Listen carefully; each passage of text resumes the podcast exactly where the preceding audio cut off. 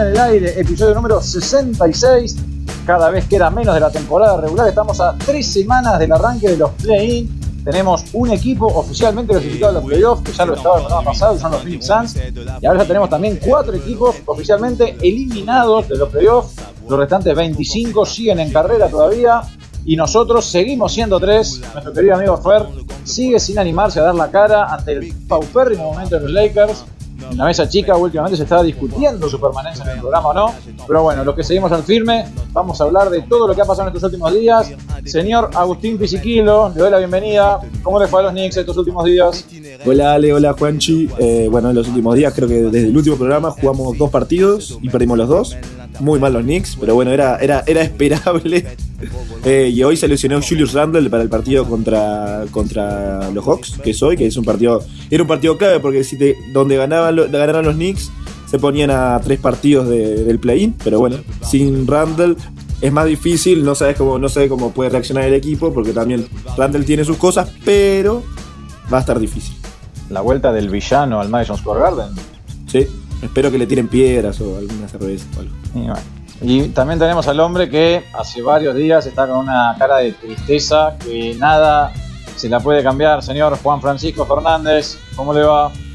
Hola amigos, ¿cómo andan? La verdad que ta, fue una semana dura. También de la última vez que nos vimos, eh, Golden State jugó dos partidos y ya en el, en el primero, eh, contra Boston, pasó, pasó lo, lo que nunca querés en este momento, que tu jugador estrella se lesione. Marcus Smart se tiró encima de Curry y, le, lastimó el tobillo, pero ta, al final no era tan grave, eh, lo, lo van a reevaluar, pero ta, es lo que no querés en este momento. Por lo menos volvió Draymond. Por lo menos volvió Draymond. Y claro, a- en el episodio pasado decíamos 1005 días, ¿no? Entre que ellos tres habían jugado. Y la verdad que el subidón du- duró poco, un partido y medio. Creo que en menos de 20 minutos juntos jugaron. Y ya lo echaron a Draymond además en uno de los. Claro, ya, ya volvió con todo Draymond. Ya extrañaba que lo echen, extrañaba putearse. Se ve que también está como nosotros, a puro podcast. Bueno, y quiero arrancar por eso, por esto de la lesión de Steph, y porque la gente no ve, pero yo vi tu cara cuando dijiste que Marcus Smart se tiró. ¿Vos crees que hubo mala intención del jugador de los Celtics? No, no, no. no o sea, viendo. O sea, ¡Uh, qué cagón! No, no hubo ¡Qué mala intención. cagón! No ¡Qué hubo cagón! Fue una jugada, fue una jugada que es de un jugador que decís, está, si la hace, porque Draymond rehace esa jugada. Lo peor fue después de, esa, de que se tiró la pelota, que siguió la, la jugada y le pegó tipo una patada en la cara a Clay, básicamente, que pasó por tipo por abajo de las noticias y de media porque ta, estaba Curry lesionado. Pero no, mismo Draymond dijo que ta, es conocido por sus declaraciones, abrió esa jugada y dijo, mirá, yo no le puedo recriminar nada a, a Marcus Smart. Puedo decir que fue innecesaria porque no había necesidad de tirarse, pero que no fue de mala leche, fue de garras. Fue de, Pisi todavía parece no entender que estamos haciendo un programa que es un podcast, que la gente no nos ve y le hace gestos a la cámara. O sea, hay que explicar lo que estás haciendo para que la gente entienda. Eh, eh. Es para el deleite nuestro. Ni yo lo estoy viendo. ¿Qué estás haciendo, boludo? A ver, lo que estoy haciendo es. Te, Ale te tiró el centro para que mates a Marcus Smart, generes polémica en el programa y. ¡Sos un tibio! ¡Qué cagón No, que sos! no, no, no, no. ¡Echalo, Eso- vale! ¡Sacalo del sub! Esa es para la media tradicional. Nosotros queremos hablar en serio acá, Pisi. Vos querés. ¿Querés títulos? Pero es No. una opinión. No es hablar en serio, es una opinión. Podés estar de acuerdo o no. ¿Vos la viste? ¿Para vos fue de mala leche? No. Sí, fue de mala leche. Tipo, no, no apuntó al tobillo y fue ahí con toda. Se tiró, tipo, tal. no, bueno, pero sí. A ver, es una jugada completamente innecesaria y. Obviamente no apuntó al tobillo. Y pero bueno, bueno. está. Pero si es de mala leche, tiene que- si fue de mala leche, significa que apuntó al tobillo. Si no, no es de mala Pero puede haber apuntado a la rodilla y le, y le salió al, al tobillo. Vos estás diciendo que Marcus Smart se tiró a lastimar, no a buscar la pelota. Yo, yo, yo creo que se tiró a lastimar. Se tiró la pelota. Eso es malo. Hay, hay, hay Hay movimiento. formas y formas de tirarse a la pelota. Sí. Y esta fue la correcta. O sea, ganó la pelota y la Bueno, pasó. para mí y- fue de una manera exagerada. Yo creo que en parte también juega lo que decía Juanchi, ¿no? De que lo hizo Marcus Smart, ¿no? Es para ver, como si lo hubiese hecho, ponerle que se tirara a Draymond a buscar una pelota y lesionaba a Tatum, lo hizo Draymond, ¿entendés? Si lo hacía Grant Williams, nadie hubiese dicho nada, hubiese dicho, pa, pobre Curry, qué mala suerte. O sea, puede ser. Bueno, no, pero me parece que sí, yo, coincido con Juanchi en que me parece que, que no fue de mala leche de ninguna manera. Evitable puede ser, pero viste que Marcus Smart es un jugador que se caracteriza por hacer esas acciones de, tirarse de cabeza y enroscarse con los jugadores. Entonces, fue una situación muy fortuita que ta, lamentablemente para Steph, terminó con una lesión, pero por suerte no fue tan grave como decía Juanchi, y todo indicaría que no juega más en la temporada regular, pero va a estar pronto para el arranque de los playoffs. No, estás al lado aparte en ese momento que ves la jugada, estábamos, o sea, vos me mostraste el celular, viste vi la jugada y fue tipo, enseguida pensás en toda la temporada, todo tipo lo que queda, los playoffs, decís tipo, ta. No, no, no hay esperanza, no hay chance. Y esperás lo peor, esperás que se haya, no sé, que se, se rompió algo o algo, pero al final no, no, no fue tan grave. Entonces está, en, en este tiempo el equipo va, va, va a aprovechar. Kerr dijo que va a ser como una oportunidad para que, para el plan de estos partidos que quedan y sin Steph es volver a, un poco a la identidad defensiva que tenía el equipo los primeros dos meses, o sea, antes de que, de que Draymond se lesionara. Y tal, es algo que pueden hacer, que es muy importante para playoff, que, ta, que ahora sin Steph, más allá de que él personalmente ha crecido considerablemente en la defensa, tipo, ta, eso, el, el plan de estos 11 partidos creo que quedan, que aparte hay partidos, hay partidos lindos, tenemos que jugar contra, contra Memphis, contra los Suns, contra los Lakers, contra Atlanta, contra Washington y Atlanta no importan, Lakers tampoco. Lakers tampoco, pero está. Lo que tengo, sí que quedan solo tres partidos local, así que no, no, no espere- esperemos no, no caer muy bajo en la tabla. Eh, sí, además Golden State se, hizo, se ha hecho muy fuerte este año de, de local. Es el segundo mejor registro de, de la conferencia, con 29-9, detrás del 38 de, los Suns. Este, no, lo que te iba a decir es que a Clay ya le dieron rienda suelta, ¿no? O sea, ya está sin ningún tipo de restricción de minutos. Me pareció que está jugando 35-36 últimamente. No, está, está jugando y aparte está jugando eh, muchos partidos seguidos, porque hubo en el medio una, que una illness, que no, es COVID, no sé qué, pero se perdió un par de partidos, pero ya está jugando como 5 o 6 partidos seguidos y ta. Y en verdad, o sea, ves al equipo de Golden State y está bastante diezmado. Ahora con Curry y Godala parece no volver, Moody se dislocó el hombro, Gary Payton tiene la rodilla mal. Y bueno, hace poco aparecía que se venía la, llegada de Wiseman, pero parece que se retrasó en su progreso, que se le hinchó un poco la, la rodilla que tenía arreglada y ya, ya lo dan como por muerto en esta temporada. Llegó a jugar en la G-League tipo 3-4 partidos, haciendo buenos números, bueno, pero se ve que no, no respondió bien. Es que la realidad es que los Lakers, los Lakers, perdón, los Warriors, en lo que va de la temporada, se puede decir que no jugaron ningún partido con plantel completo. No, realmente no. O sea, co- considerando tipo el, el- el- o sea, los cuatro grandes, con- contando Iguodala, eh, no, no han jugado los cuatro, los cuatro importantes de Golden State. Sí, eso, eso, es, eso es importante. Además, sobre todo pensando también en el hecho de que como estamos a un mes de empezar los playoffs y poco rodaje juntos, si bien sobre todo los importantes se conocen de años anteriores, ya son más viejos, por así decirlo, y hace mil días, como decíamos, que no juegan los tres juntos, entonces eso puede, puede ser una especie de contratiempo pensando en los playoffs. Sí, tal cual, pero también ves el otro lado, ves las oportunidades de los jugadores de rol, de los rookies que van a ser importantes. Entonces también en este tiempo, sin Steph, también hay que, hay que aceitar eso, hay que afilar esos minutos que en playoff Steph eh, va a estar en la banca. eh, el equipo tiene que saber hacer algo, porque generalmente pasa que cuando no está eh, Steph en cancha, el equipo le va peor. Sí, hay que ver, sí. Bueno, eh, cambiando de equipo, lástima que no está Fer, pero no sé ustedes si han seguido o algo, pero mm, yo no he visto mucho, pero de leer en Twitter todos los días y eso, me da la sensación de que los Lakers en estos últimos días han ganado varios partidos, ¿no? Sé que el último que jugaron eh, le ganaron de visitantes a Cleveland en lo que fue la vuelta de LeBron a Cleveland, obviamente recontra ovacionado, tuvo una estadística del recontra carajo, que no me la acuerdo ahora bien, creo que fue un triple doble con 37, 12, 10. Eh, y el highlight fue en un día que le hizo por encima a Kevin Love. Que si vos te- cuando, el tipo te- cuando dicen que el tipo tiene 37 años, pues, piensan, pensás que te están mintiendo. No, no, no, esa ondida, ese póster fue una locura. Aparte lo ves, tiene la cabeza tipo casi a nivel del aro un poco y pobre, justo le tocó a Kevin Love, su, su amigo, después le, le, le agarró el cuello ahí, le hizo una, una llave en el, en el entretiempo para vengarse, pero no, una locura esa. Para mí LeBron tiene un calendario en la casa de ciertos partidos y la vuelta a Cleveland siempre lo marca y siempre es especial su, su vuelta a Cleveland. 38 puntos, 10 rebotes, 12 asistencias y jugó 40 casi 41 minutos. Bueno, es que LeBron actualmente está liderando la NBA en goleo con 30 puntos por partido, lo cual es algo absolutamente descomunal. Y hoy leía que no en cuanto a liderar la liga, sino a que el, el récord anterior para el jugador más viejo en promediar 30 puntos en una temporada es de 33 años que lo comparten Steph y Jordan. Y ahora, como estábamos diciendo, lo está haciendo con 37. ¿Jordan no lo ganó con 35?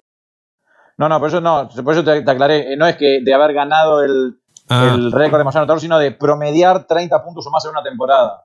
ok, ok. Sí, para mí ese, ese premio siempre me, me hizo un poco de ruido, porque es como, es el que hace más puntos por partido, pero no es el que hace más puntos en, lo, en la temporada regular. Entonces es como Sí. que pa- a mí no me gusta mucho esa definición de... de- Pasa que se, la- se toma en cuenta, tenés que haber jugado un mínimo de X porcentaje de los partidos del Sí, equipo. creo que son 58 partidos, pero te vas a jugar 58 contra una persona que juega, no sé, 82. Tipo, es una forma de, un poco de balancear todo, pero para mí, porque en verdad ves a los, los números y el que ha hecho más, más puntos va siendo Tatum. Después de, eh, de Rosen, Young, Giannis y Embiid. Claro, es que si vos ves, por, si vos ves eh, en cuanto a cantidad de puntos anotados por partido en promedio, eh, de los primeros 10, eh, LeBron que jugó menos partidos. Porque LeBron jugó 54, segundo viene Embiid, que jugó 58, y tercero viene Giannis, que jugó 59. Tatum es de los que más jugó con 69, DeRozan 67, Trey Young 50 65, Lucas 56. Es lo que hablamos un poco en el episodio pasado. Tipo, ta, la, la consistencia está como subvalorada. Estaba viendo, perdón, Pisi, estaba viendo la lista ahí de, de, de scorer leaders y no aparece Durant, por ejemplo. Qué loco, eso está loco. Sí, ta, se, se perdió mucho, jugó 45 partidos. Eh, por eso te digo, claro, Durant este, no, no se ve que no aparece en la lista porque no debe calificar en, en la cantidad esa de la cantidad de partidos jugados, porque no sé cuánto, cuánto debe estar promediando, pero debe andar ahí. Está promediando, 20 bueno, 29.6 está promediando. Claro, estaría ahí, estaría Estaría cuarto. Sí. ¿Qué vas a decir, poco- perdón? Sí, no, que quería comentar un poco lo que fue eh, los jugadores, el quinteto inicial de los Lakers de este último partido y los jugadores que entraron desde el banco, ¿no? Está LeBron James, que jugó 40 minutos, Westbrook, que jugó 35, que medio así de la nada se ha como reencontrado con, el- con la gente, ¿no? Metiendo un, un game winner, no fue para empatar el partido, después lo, lo ganó en el alargue el otro día, recuperando la pelota. Y después, bueno, ahora 20 puntos, 5 rebotes, 11 asistencias, tirando 50% de campo, que no es normal para, para, para lo que venía haciendo últimamente. Un tal Waynen Pará, te Gabriel. agrego, pará, Pisi, perdón, te agrego. Westbrook contra Cleveland tuvo más 23, que fue por lejos eh, el más alto de los Lakers. Y en los últimos partidos, en los últimos tres partidos, que es este de Cleveland, el de Toronto que decís vos, y no me acuerdo cuál, llega a promedio 21.3 puntos, 8 rebotes, 9.7 asistencias, con 53.2% en tiro de cancha, 8 de 16 en triples y un total acumulado entre los tres partidos de más 29. Sí, muy bien. Revirtiendo, lo, o por lo menos, no revirtiendo, pero sino callando un poco al, al público que, que lo quería fletar. Creo, creo que también era un poco lo que decíamos el otro día. Era en los momentos claves que estaba fallando, haciendo malos pases o definiendo mal, creo que era lo que más se le criticaba. Eh, ahora cambiando un poco eso con el otro día para empatar el partido y ganando y, mejorando sus tiros de campo, creo que cambia la imagen un poco de Westbrook, ¿no? También chequeando eso, eh, hay una estadística que de que él está en la liga, nadie tiene más cana- eh, tiros metidos para empatar o para pasar que él, que tipo con 53, algo así. O sea, dentro de todo, Westbrook ha sido un poco clutch. Claro, pero En- digo, en- los en Lakers su- lo- le había pasado que no. No, sí, obvio. No, aparte, tipo, ta, todo bien, tiene tres partidos buenos, pero está a medio partido malo para que lo bajen de vuelta. Sí. Bueno, siguiendo con los jugadores de los Lakers, los titulares, Wayne Gabriel, que jugó 31 minutos, que no sé ni quién es ese hombre. Eh, este, no sé si es Austin Reeves, a ver cómo es que se llama. Sí, Austin Reeves, que fue la sensación en su momento. Jugó 30 minutos. Y después Dwight, que jugó 11. En el banco, el reciente fichado DJ Augustin, que pensé que, que estaba muerto. Lee su planilla estadística contra Cleveland, por favor, porque es maravilloso. 20 puntos, 0 rebotes, 0 asistencias, 0 steals, 0 blocks, 7 de 7 de tiro de campo, 6 de 6 en triples y más 8. Un Carmelesca. Es una planilla carmelesca. No, hermoso. Hermosa lo de DJ Agustín.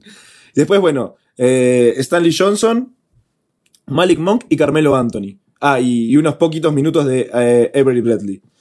Digo, ¿qué, está- qué- qué- qué- qué es esto, no? Está muy raro. ¿Qué hace Carmelo jugando solo 14, eh, 14 minutos? Eh, es muy extraño.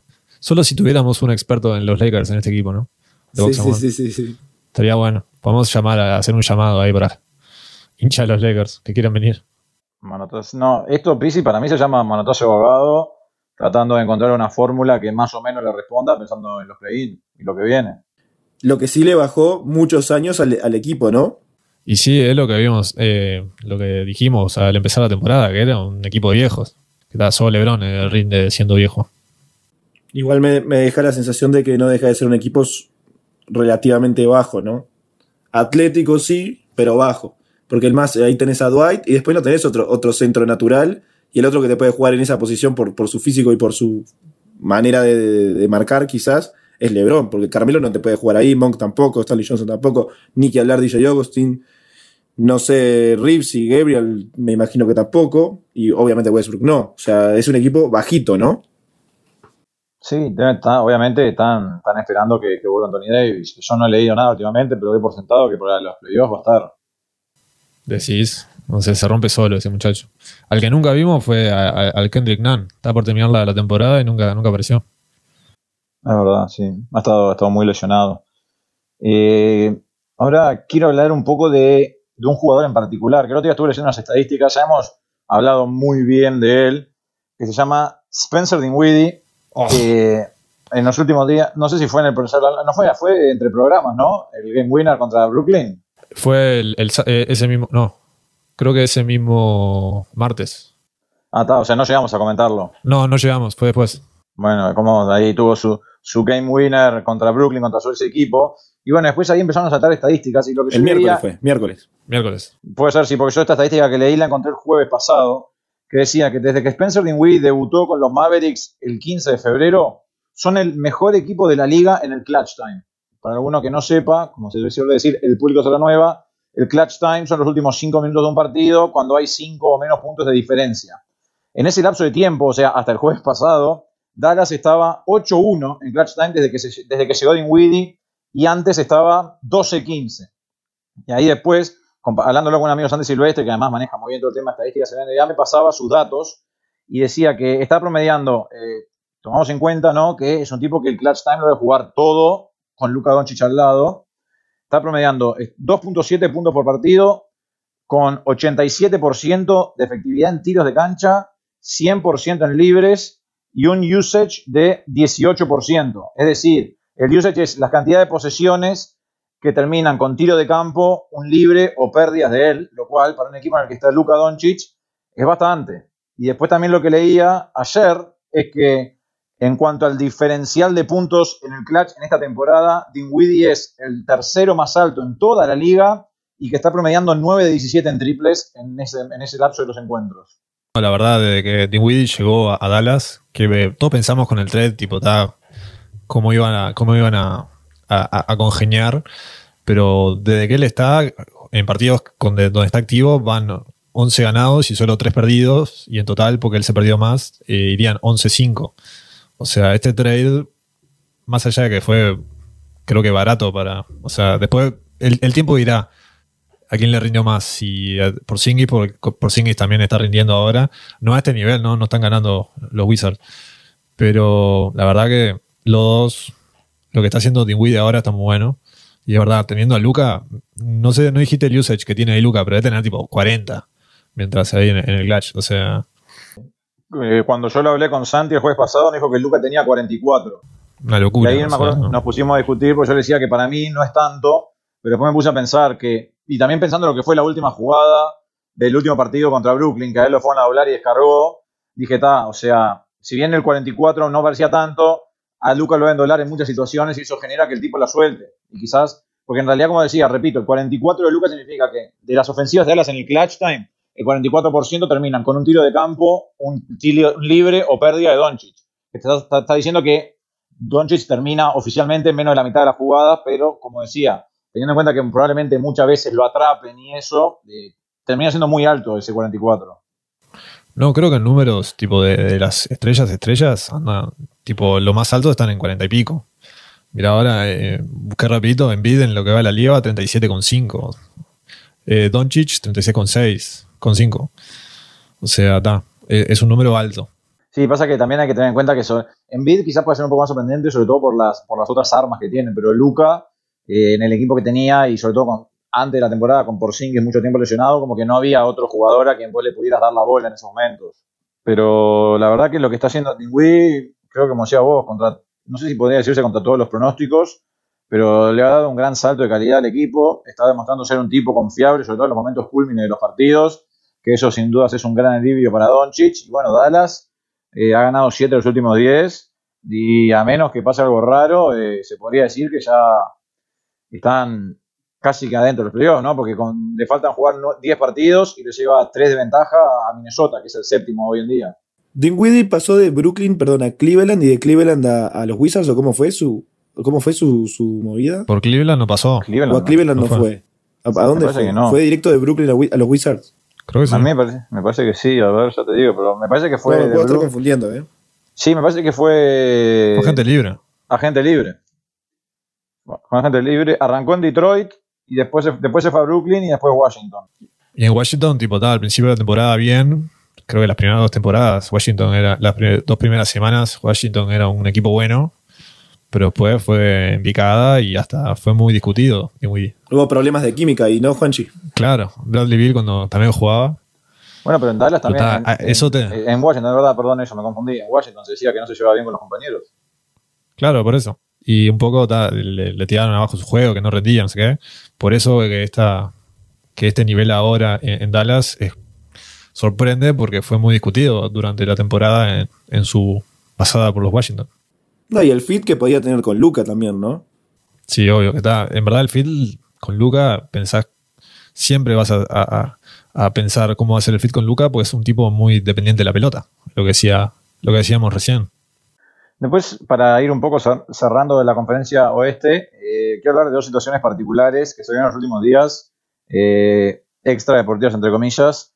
Una fue con Portland y Nurkic. No sé si vieron el video, no sé bien qué fue lo que llevó a que pasara eso, pero salió un video, se viralizó de Nurkic poniéndose cara a cara con un hincha de Indiana, no sé si un joven que miraba uno, no sé, un 80, un 90, se pusieron cara a cara y Nurkic se agarró, le sacó el celular y se lo tiró a la mierda. Justo hoy salieron reportes de eso, porque multaron a, a, a Nurkic no sé cuánto, pero parece que, que- que el tipito, que parecía ser un, un- un- un pendejito, digamos, eh, le llamó tipo a la madre que era una bitch y habló mal de la abuela y tipo ta, se sacó Nurk. Eh, tipo ta, cosas que básicamente lo tocaron a, a Nurkic. Sí, igualmente está. A ver, obvio que, que- que- Es normal que la esas cosas cancha. no tienen que pasar, ni, ni- ni- ni- y está además siempre el insulto y a los jugadores, etcétera, pero bueno, sabemos que pasa y los jugadores se la tienen que bancar. Aparte el video es muy bueno, pues se, se le saca el celular y lo tiras, tipo. Si podés tirar, tira de jugar en la cancha. Y después lo otro es eh, la expulsión de Popovich, que se dio hace unos días. Ah, no la vi eso, Eh, ¿cómo fue? Está, no sé, se ve que hubo un fallo que no le gustó nada y se desacató y medio que se metió en la cancha tratando de frenarlo. Le cobraron la primera técnica, le cobraron la segunda técnica y cuando se está yendo le hace una guiñada al juez. Eh, quería ir a ver el March Madness, Pop, que no mienta. Maravilloso fue eso. Pero bueno, ahora nos pasamos un poco al este y creo que habría que comenzar hablando del equipo sensación, no solo de estos últimos días, sino ya del último mes y medio, creo, que ya lo hemos valorado también, que son los Boston Celtics, que siguen demostrando que son, que son cosa seria, con un Jason Tatum que está jugando en un nivel descomunal, y el equipo de Boston, por ejemplo, hoy leí una estadística que decía, eh, a nivel de, el diferencial de los Celtics en el último cuarto, en 2020 era de menos 77, lo que los convirtió en el segundo peor equipo, y en lo que va de 2022 son, llevan más 114 en los últimos, en los últimos cuartos, siendo el segundo mejor equipo de la NBA, lo que habla de la gran transformación que ha tenido este equipo, liderado por un Jason Tatum que está teniendo un mes de marzo sensacional, en el que está promediando 34.4 puntos, 7.3 rebotes, con 53.2% en tiros de cancha, 90% en libres y 45.5% en triples, tirando 9.9 por partido, lo cual es una demencia, y está liderando a la liga tanto en puntos como en triples por partido en el mes de marzo. Ya suena para MVP. No, no, no va a llegar a nada, ¿no? Pero está, está, está jugando a nivel MVP. Y la verdad que lo que. Lo que pasa es que empezó lento. Claro, obvio. Pero eh, lo que tiene ahora que se están poniendo, se están afilando en el momento correcto, pues entran con este envión así a playoff y es un, un, equipo difícil de, de, ganar. Lo que yo, más destaco de este equipo es que están primeros en, en, en defensiva, de, en mantener al oponente en 103,8 puntos por partido. O sea, la defensa es lo, que están destacando en, en, este equipo. Eso de la mano de, del nuevo entrenador, de Rob Williams, de Michael Smart. Tan, ya no tienen que esconder a, a, a, un, a un base como Kemba en defensa, entonces están pudiendo jugar mucho mejor.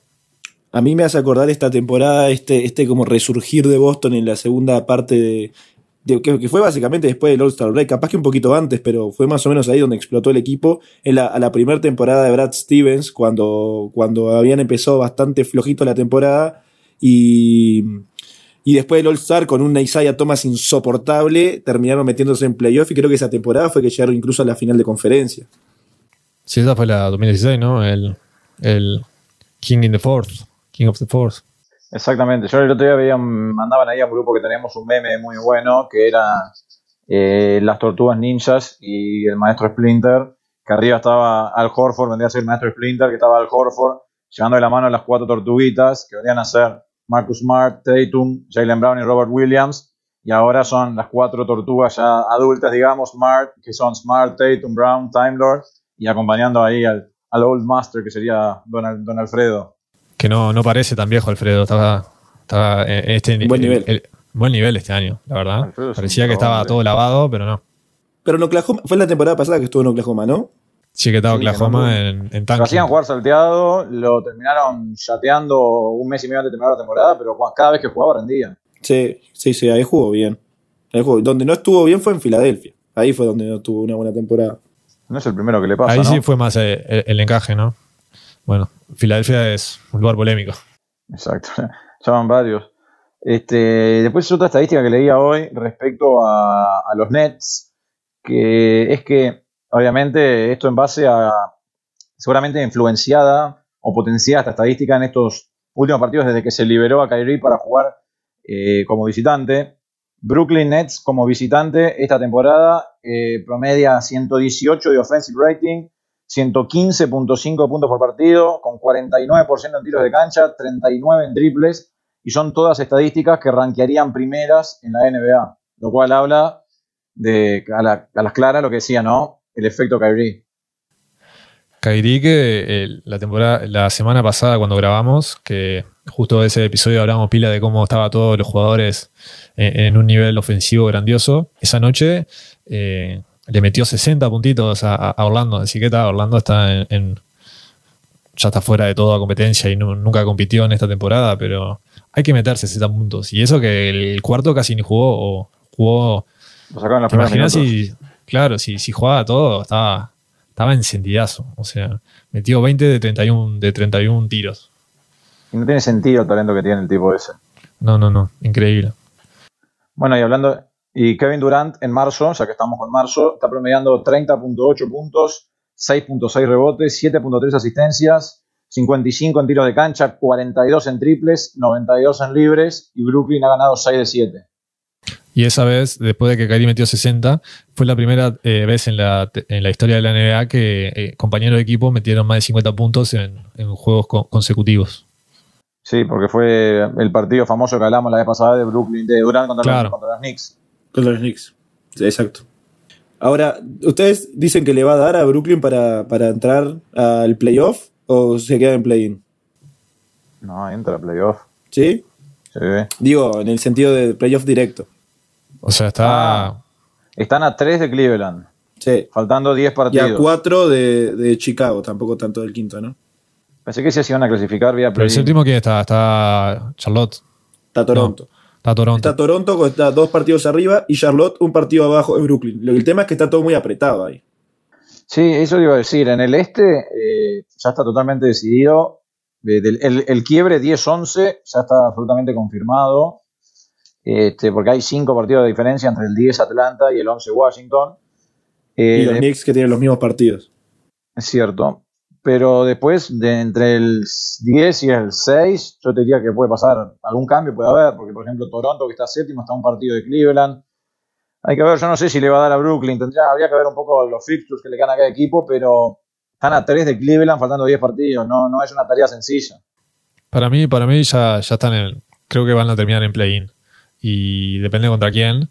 Pero si es Toronto, ya dijimos que Kyrie no podría jugar ninguno de los dos partidos. O sea, si, fuera en Toronto o si fuera en, en Nueva York. Por cómo viene la mano. Sí, yo creo que igual ganarían. Para mí, ¿no? Le ganan igual a, a Toronto. Sí, o sea, Durant solo le, le gana a Toronto en, cualquier momento. Viendo ahora el, fixture de los Nets, tienen un partido, tienen partidos bastante complicados contra Miami, contra Charlotte, contra Milwaukee, y después eh, empiezan abril. Me pasé. Igual, en, en, ese en ese caso, igual el tema hay que ver es, sobre todo, con Milwaukee, con Brooklyn, más allá de ver los rivales que le quedan, también es ver dónde juegan. Claro, si son visitantes o locales. Porque no es lo mismo jugar contra Miami, Milwaukee y Charlotte en Brooklyn que de visitantes. Sí, está, por, todo el tema de Cari. Igual. Claro. Todo bien. O sea, con los dos igual han perdido partidos. Está, pero no es lo mismo saber que tenés, que ir a jugar a Miami con Kyrie que sin Kyrie. Capaz que no sos favorito en ninguna de las dos, pero tenés muchísima más chance de ganar en Miami con Irving que sin Irving. Contra Miami es en Miami. Por eso. Así todo, eh, fíjense que Brooklyn, eh, con esa baja de, Durant, ¿no? Está ya, obviamente no lo va a alcanzar porque quedan muy pocos partidos, pero está solamente a seis partidos de Filadelfia, que va segundo, y, Milwaukee, que van segundo y tercero respectivamente, y a nueve de Miami. O sea que eh, si Durant no se hubiese lesionado ese mes, mes y pico que estuvo afuera, estarían peleando el primer puesto. Es que cuando, cuando se lesionó Durant estaban segundos o terceros. Sí, estaban ahí, es verdad. Y se, pincharon y, y terminaron, creo que llegaron a estar onceavos o doceavos. Y ahora están, volvió de vuelta y están, o sea, es hiper mega Durant dependiente. Es que ahora, previo a esta vuelta y con un nivel altísimo de Durant, había pasado que Brooklyn había perdido creo que 17 de 20 en un momento, una cosa Claro, algo así. Sí, sí, sí. O sea, estaban jugando horrible. Eso con Harden y con Kyrie eh, en uno sí, uno no. Sí, claro, eso fue lo, que los había hundido. El que ahora lo mencionamos un poco al pasar, que se ha metido de lleno últimamente, es este Charlotte, que va a cinco ganados al hilo y le ha permitido tomar un poco de aire en el sentido de ya básicamente asegurarse su lugarcito en los play-in. Bueno, Pisi lo, comentó ahí a la pasada el nombre, pero eh, Charlotte Hornet firmaron para el resto de la temporada a Seiya Thomas, así que eh, el enano oficialmente está de vuelta en la liga. Oh. ¿Será... Se puede pasar por, por los Lakers. No he visto sus estadísticas ahora jugando en Charlotte, pero lo que leí es que desde que está en Isaiah Thomas en Charlotte, Charlotte tiene un récord de 6-1. Sí, o sea, él, yo lo que he visto también, tipo, entra, mete unas bombas, o sea, está, entrando como, como una, una amenaza anotadora. No está para, para crear, no está, está para meter triples y hacer jugadas. Ah, pero, está, pero ya está jugando sí, sí, está, jugando, está jugando. Eh, está jugando, no sé cuántos minutos promediará, pero. Este, está, no, claro, yo dije, está, capaz que lo están haciendo medio, medio por cábala y como cuando contrataron al enano le fue bien y ya lo deja. Está, jugando como, está promediando como 15 minutos, no menos, capaz. Pero ve los puntos que ha hecho, ha hecho 15 puntos, 11 puntos, 12 puntos, 14 puntos, que eso de la banca sirve, siempre sirve. Sí, acá estoy viendo sus últimos cinco partidos, 14, 28, 30, sí. Debe tener un promedio de, casi, sí, ganaron todo, debe tener un promedio de casi 15 minutos y después sale un partido en el que hizo dos puntos, después metió 11, 12, 14 y 15 eh, y en casi todos los partidos tirando arriba el 50% en cancha, un 4 de 4 en triples, un 4 de 6 en triples, la verdad bastante bien. Sí, tampoco tiene el peso ni la responsabilidad, ¿no? Ni, ni... A ver, pero bien, pero creo que a él tipo, le gustaría tener el peso y la responsabilidad. No, pero ya no está para tener el peso y la responsabilidad, está claro. No tener muy buen, muy lindo equipo, Sí, no, está Terry Rozier, está, está Bridges, que como todos decimos es el gran candidato o uno de los a ganar Most Improved Player. Me parece que él está en un rol, por lo que veo en las estadísticas, ¿no? Parece ser un rol bastante de, de, estar esperando cuando le llegue la bola para tirar, más que para crear o definir por su cuenta él. Está como, como, como ahí, no sexto hombre, porque no dudo que sea el primero en salir de, la banca, pero está para, meter puntos. Otro de, de, Charlotte, de Charlotte que está entrando, que está cambiando, es, no sé si vieron, pero Plumlee está teniendo unos tiros, unos porcentajes de, libre espantosos. Tanto que eh, los últimos días, los últimos partidos, está cambiando su, su- su técnica, está tirando con la otra mano. Y eso parece que le está dando resultados. Pero eso me parece Está increíble. haciendo- Ah, Le están haciendo hack a Plumlee. La gran triste Thompson. claro. Pero ta, creo que Triste Thompson tenía un poquito más de técnica, porque este lo ves tirando con la zurda y no. Pero en boca. Me emboca mejor Más. que con la otra. Pero de locos. eso, eso para mí, para un profesional así, es tipo, no, no entiendo. Que no tienen coordinación. Es que históricamente a los pivots le- les ha costado, les cuesta meterlos libres. No sé bien. Yo antes había leído algo como era como que el, el tamaño de la mano, como que era muy grande y la pelota les quedaba como muy chica, sobre todo con Jack. Pero Problemas no, no, de- del primer mundo. No seas malo, es tu, es tu laburo. Es el tiro más fácil que tenés que hacer y no. No, para ellos no. Para ellos es más fácil chocarse contra otro gordo y al lado del, del tablero que tirar desde ahí. Ta, pero eso no es un tiro. Eso no, no. Pero esto es un tiro solo, sin nada, sin nadie alrededor, todo quietito. No tiene, no puede, no tiene que saltar. Lo otro es una hundida, es un- una bandeja. Bueno, y para cerrar el programa, eh, vamos a hacer un, un pequeño juego que se me acaba de ocurrir eh, en base a, la- a las posiciones de hoy. Hoy tenemos que en el oeste, el play-in 7-8 sería Minnesota contra los Clippers. En Minnesota. ¿Quién lo gana? Los Clippers. Minnesota, Minnesota. para mí. Vamos, vamos a los Flippers. Minnesota, Minnesota. Y el otro sería Lakers Pelicans en el Staples. En el Crypto, perdón, la gran puta. No. No. ese cambio. ¿Quién lo gana? Lo gana. Westbrook. Lo gana LeBron. Entonces ahí, por mayoría, nos queda que para el 1-8 tenemos clásico de LA Oh, por el puesto número 8 en playoff. ¿Quién lo gana ahí? ¿Lo gana LeBron o mantienen esa paternidad en los duelos entre ellos, los Clippers de estas últimas dos temporadas? Jugarían en el Crypto, pero en versión Clippers, ¿no? No, Sí. en versión Lakers. No, en versión Clippers, sí, porque versión son el 8. Clippers, claro. O sea, Más gente en las tribunas. O sea que habría, habría más gente en las tribunas. eh, a mí me gusta para los Clippers. No sé. El LeBron no va a quedar, pero ta, ya vimos que, que perdió en la, en la primera temporada, la primera ronda del año pasado. Ya no es ese hombre irrompible. para mí los lagos. Sí, para mí eso termina así. Para mí ese partido, lo- no Lakers, sino LeBron. O sea, más que Lakers, LeBron. Yo te digo, guarda, guarda con el, el- guarda con los Pelicans. Para mí guardan el primer partido de los Pelicans. Bueno, está, entonces ahí quedarían afuera, quedarían afuera los Lakers. Eh, sería, para mí, para mí sería hermoso. Sería uno de, los uno de los fracasos más grandes de los últimos tiempos. Chau, Lebron. ¿Qué dicen? Para mí se va a ir Ah. después de esta, para mí después de esta temporada se va. ¿De esta? No. Sí. Hasta que tiene que ¿Hasta cuándo. ¿Hasta cuándo le queda, le queda? No, pero una cosa es que retirarse y otra cosa es irse de los Lakers. O sea, ¿Por dónde se va a ir? Si tiene la casa. No, a él le gusta estar en Los Pero Ángeles le por la tiene familia. casa, eh. ¿qué pavada está diciendo? Eh, si no le tener importa- 400 casas por todo Estados Unidos. Yo qué sé, Pero va es- a cualquier equipo donde pueda competir. ¿Qué, qué le No importa? le importa eso, no le importa que competir a LeBron ahora. Ya The fue, ya from hizo la Akron. puta película. ¿Qué mierda va a hacer en los Lakers? The Kid from Eh, Akron. Tiene, tiene su casa, tiene su familia, tiene sus pibes. Ahí no le importa perseguir anillos. Está para, está para No creo, está para no romper creo que a LeBron no le importe perseguir anillos. No digo que no le importe, pero no hacerlo, lo- no hacerlo lo- la locura para perseguirlo. No, no ir a un contender. ¿no? Él quiere estar. Para mí, para mí, para mí sí o sí quiere ganar otro anillo antes de retirarse. Que bueno, que venga, Golden- con él. que venga Golden State. Para mí hay olor a- Para mí, sí. Depende que, tan, que también vaya a Cleveland, pero para mí eso, Cleveland o Miami. ¿eh? Para mí estaría hermoso que fuera, que sea tipo Lakers, en el sentido de, de irse a un equipo nuevo y sacarlo campeón. Y sacarlo campeón a la, siguiente, a la siguiente temporada jugar con Bronny y ahí retirarse. O sacarlo campeón con Bronny y ahí retirarse. No sé, siempre que juega con Steph en, en el All-Star, creo que les va bien, así que. The Kids from Akron. Se van, Claro. los, se, van los, se van los dos a Cleveland. Oh, ¿Cómo queda? Dame a Garland. Sí, bueno, sí, Cleveland tendría que dar a Garland, a Allen, a Sexton, a Markkanen, a Okoro, a todo, a todo lo que tienen. Y bueno, eh, en el mismo juego que hicimos, pero en el este, ¿cómo sería? En el este, el 7-8 sería Toronto-Brooklyn en Toronto, Vamos, Toronto. No, Brooklyn. Gana Brooklyn. que para ahí para mí, para, mí gana Brooklyn. El 9-10 sería Charlotte-Atlanta en Charlotte. Ese sí que está lindo. No, lindo partido. Yo eso lo, lo- lo- lo- lo veo para los Hawks. Yo me la No sé yo cómo está- Atlanta también. Yo No sé cómo está John Collins, creo que está un poco tocado. ¿Vieron, vieron la foto Pero- de su dedo? No, no, No. lo vi. ¿Qué Ah, le pasó? No está jugando por un problema en el dedo. Eh, el, otro día subieron una foto de cómo lo tenía. Eh, me dio una impresión. Ahí la encontré. No la puedo. Sí, para que la voy a mandar al grupo. pero No, no, no, es terrible la foto. A ver, ahí está, ahí está yendo, pero No, no, es una locura. Pero creo que era para un par de semanas nomás. Eso parece Photoshop, no sea malo.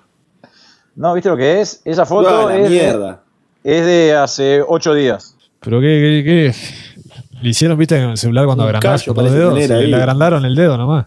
Sí, sí, sí, sí. No, bueno, eh, y lo que salió hace cinco días, en realidad, es que John Collins tiene un desgarro en la fascia plantar de su pie derecho, además de los daños, eh, la lesión en el dedo anular de la mano derecha de la foto que le mandé, que estuvo jugando con dolor durante las últimas semanas y que ahora va a estar fuera, va a estar afuera por tiempo indefinido. Sí, está, ya, ya, ya no vuelve. Básicamente. Eh, claro, ya habrá que ver, pero en caso de, de que llegue Collins, eh, para mí, yo le pondría mi fichita Atlanta. Sobre todo por la experiencia que ya tiene del año pasado y todo. Sí, yo igual. Yo le pondría a Atlanta esto de que yo considero que Collins no va, no va a volver a jugar ese, ese partido, ni el resto. Eh, igual lo voy a para Atlanta. Trey Young, cuando, cuando está el escenario grande, por lo menos el año pasado demostró pertenecer. Bueno, entonces ahí se metería Brooklyn como 7 para jugar contra Filadelfia. Qué lindo eso. Ah, hermoso. Y el partido por el octavo puesto sería Toronto-Atlanta en Toronto. Atlanta. Yo Ah. ahí, ahí voy con Toronto. Yo creo que me inclino ahí también por Atlanta. Toronto es como que. Voy con mi amigo Freddy y con Pascalito. Van Fleet. Y ahí, te, que- ahí estaría quedando un Miami. Miami Atlanta en realidad que ganó 2 a 1. Miami Atlanta en primera ronda. Sería lindo ese partido también, ¿eh? Y después tenemos Milwaukee Cleveland, sería el 3-6, que sería un, un paseíto para Milwaukee. Y el 4-5 Boston Chicago, que estaría muy lindo ese también. Sobre todo ahora que volvió Caruso. Boston 4-0. Hay que, ver qué pasa, hay que ver qué pasa con Lonzo, que Lonzo estaba, dio, como que dio marcha atrás en la recuperación, algo no salió bien y tuvo que frenar y hay que ver si llega. Lo mandaron a, a no correr más. Leí eso. Que, que no podía correr más por dos semanas.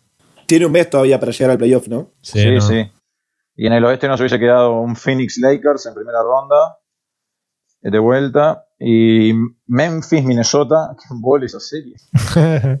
Eh, Golden State Denver sería el 3-6 al día de hoy, esa estaría muy linda, sobre Eso todo. estaría lindo. Hay que ver qué pasa. El otro día Malone salió a decir que después contra todas especu- algunas especulaciones que han salido los últimos días, que Jamal Murray está como que está lejos todavía de volver a hacer actividades en cancha y no he leído nada últimamente de, de Porter Jr. No, de Porter Junior dicen que sí, pero está. No sé. Y el 4 el 4-5 del oeste hoy sería Utah contra Dallas. Esa es como que de nombres no vende mucho, pero que promete bastante. Yo con esa voy con Utah. Sí, Voy yo con también, Luka, pero, no, digo, pero voy con Utah. por el Y, Luka. y- sí, la- y de, y de Golden State Denver, esa serie me encanta. Si está Curry pronto, no sé, lo que hemos visto en, la, en esta temporada regular, se vieron tres veces, creo. Tiene, ganó la serie de Golden State, así que tenemos eso bueno por lo menos. Y bueno, después nos está quedando los Knicks contra. Ah, no, pará. Ah, no. Los Para agarrar a eh, Vesco en el draft. Pero lo- los Westchester Knicks tampoco, tampoco le están yendo bien.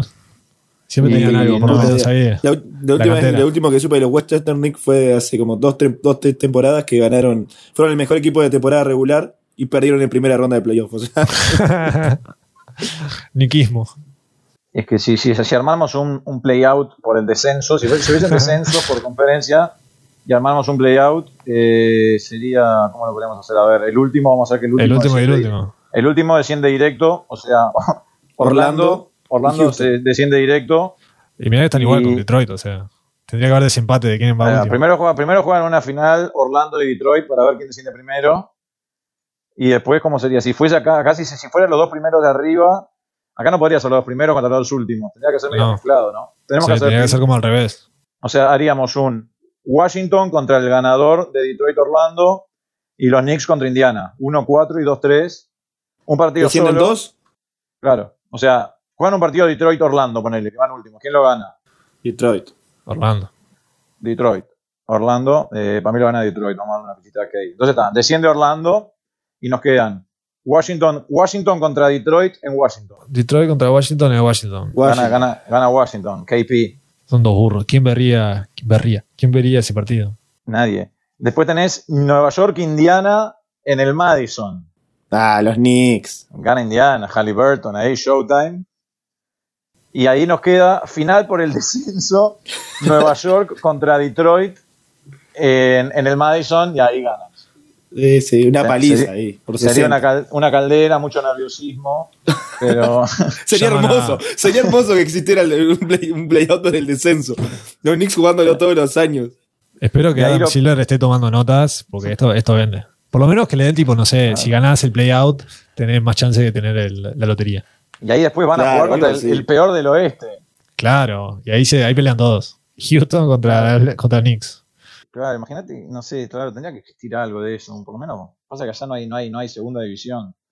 Imagínate, Y sí, ya con todo- el play-in, ya, ya le da un poco de motivación a- al 9 y al 10, y al 11 y al 12. Claro, pero imagínate ahí, ima- imagínate una situación como esta, ¿no? O sea, los Knicks jugando para no descender. Pa, estaría más. Sería hermoso. Pobre Pisi ahí sería un papelón. ¿Qué es peor, Pisi, perder, descender o perder la final del mundo contra los Nets? Descender, sin duda. Para mí, descender. Imagínate, imagínate también que pasaba, no sé, en Los Ángeles, que los Clippers y los Lakers juegan una final para no descender. Una caldera sería. Sería terrible. Se, se viene abajo el cripto y vuelve el Staples. Y no, bueno, será ya el- la temporada que viene. ¿Juegan en el Inglewood los, los Flippers? Creo que no. Creo que es para la otra, la, la ¿Para la otra? El Sí. fútbol. Parece ¿Alguno que sí. vio la, la- la serie de los Lakers? No. No está fair, vos.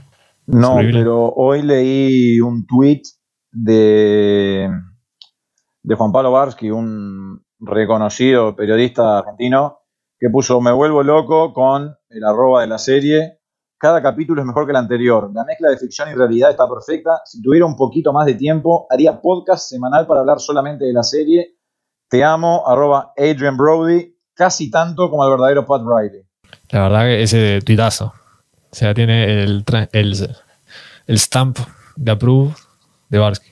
Yo no, no, no he visto la serie, no sé si alguno vio aunque sea algún capítulo. Yo vi el primero, el segundo no, no lo vi. El, el primero está bueno, no, no, no es una locura como dice ahí, pero porque Bueno, capaz está- que es va el, el primer capítulo. No, sí, es que seguramente. Seguramente. Bueno, habrá que verla y para, para el próximo capítulo, si, si Fer se, se digna a, a aparecer, veremos si qué nos dice de esa serie si la ha visto. Pero bueno, capaz la está viendo, por, por eso no viene, capaz la está viendo ahora. Ah, bueno, puede ser. sí. Bueno, de esta manera llegamos al final de este episodio número 66 de Box and One. Como decíamos, dio la palabra de que para el próximo capítulo vuelve Fer. Veremos si cumple o no. Como siempre, les agradecemos a todos por la audiencia y nos encontramos la semana que viene. Chau, chau. Chau. Sur le boulevard du rythme funky.